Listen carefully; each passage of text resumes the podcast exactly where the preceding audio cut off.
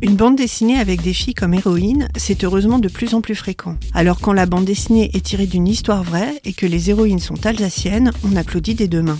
Étienne Gendrin raconte les actes de résistance menés pendant la Seconde Guerre mondiale par la grand-mère de sa compagne et ses amis. Elles ont aidé des dizaines d'hommes à passer en Suisse ou dans les Vosges pour éviter l'enrôlement de force.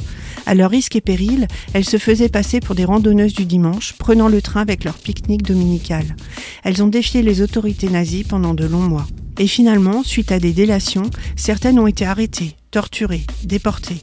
Heureusement, la plupart ont supporté la douleur suffisamment longtemps pour éviter d'autres arrestations. Ce récit leur rend un bel hommage. Leur message, chacune à son échelle, peut contribuer à changer le monde.